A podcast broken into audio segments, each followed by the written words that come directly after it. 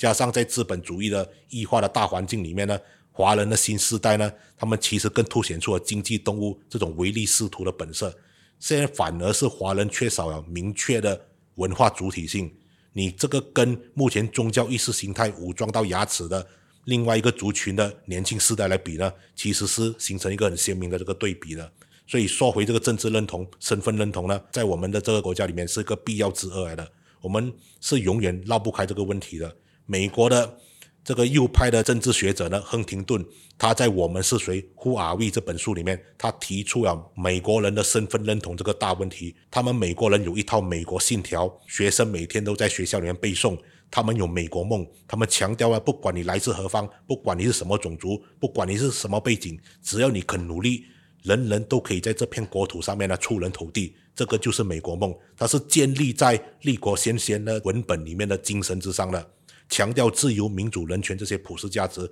但是我们呢，先天上就缺乏了这些东西。很大程度上，因为我们没有经历过完整的殖民主义的这种斗争，我们也没有经历过惨烈的流血的斗争，我们很快就很顺利的就拿到这个独立啊。所以，我们现在呢，我们还是无法走出这个困境。我们缺乏有美国人的那种先天的条件，我们是需要统一的一个公民教育的。在学校里面呢，我们最好不要在。分啊啊，穆斯林去上宗教课啊，我们非穆斯林去上道德教育啊，然后考试的时候也是分两边啊，其实并不可以形成一个共同的一个公民教育的，我们也缺乏一个通识教育，我们要让我们的公民从小呢接受到啊一套符合这种 common sense 的一个通识教育，所以我们才可以培养出比较有素养的公民还有选民，我们才可以选出比较有素质一点的政治人物，不然的话啊。那些很荒谬、很荒唐的，看起来很不符合逻辑的一些现象啊，还是会不断发生在我们这个社会上的，会把我们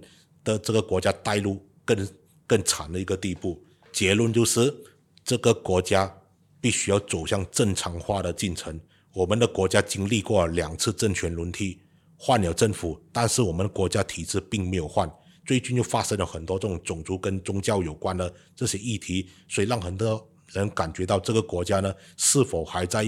这个发展的正轨之上？或者换一个说法，就是这个国家到底是不是正常的？我们现在所经历的，其实是一种魔幻现实主义来的。哥伦比亚作家马尔克斯，他在他的名著啊《百年孤独》里面写了拉丁美洲国家的这种故事，因此而拿到诺贝尔文学奖。他写的是这些国家几百年来不断轮回的。荒谬的故事，其实你放在我们的国家也是一样的。我们其实就是一个充满魔幻现实主义元素的一个不正常国家来的。以前大家可以好好的坐在咖啡店里面一起吃饭、聊天、喝茶，但是现在突然间要计较啊，这个东西清不清真啊，要划清界限啊这些。本来以前的各族对母语教育的权利，在国家独立的时期。就已经谈妥了，都写进宪法里面了的。但是为什么现在还是有人提出啊啊，这个是违宪的，我们要拿去法院里面去审理啊？因为这个是破坏国民团结的一个东西以前根本都不是课题来的。本来呢，国际事件呢，这个以巴冲突呢，跟我们其实也没有太多关系的。但是现在突然间就变成了政治表态的一个国内大事件啊！大家都是在社交媒体上啊，去猎污啊，还有套帽子啊。不同立场的人呢，就被套帽子成为是以色列代言人或者是犹太的人的傀儡。以前我们都很难想象的，现在也是发生了的。还有，其实很多在流落在海外的马来西亚同胞呢，他们都吃过种族霸权之苦啊。他们到海外跳飞机，在海外留学过后留在当地发展，其实他们很多人都坚持要保留大马国籍的，因为大家都众所周知的。马来西亚的公民权是全世界最难拿的，你一放弃了就永远拿不回了。所以很多人就是因为那口气，所以要留着马来西亚国籍啊，希望国家能够变得更好，有机会回来投票。所以他们很积极的参与不懈，甚至回到街头去挨催泪弹啊，跟大家一起唱国歌，一起举国旗。有些人甚至很感慨流泪在那边说：哇，我们终于在街头上面找回马来西亚了，终于改朝换代了，终于换了政府了。这些人。每五年啊，就要 renew 一次护照，回到马来西亚的时候，竟然还要被官员刁难。哎，因为你的国语讲的不流利，我们质疑你是不是公民来了。所以很多这些看起来很荒谬啊，但是确实又发生在现实中的例子啊，都已经发生了的。以前很多天经地义、约定俗成、理所当然、习以为常的 common sense 啊，我们现在反而是看起来好像变得很政治不正确了。其实从这个威权祖师爷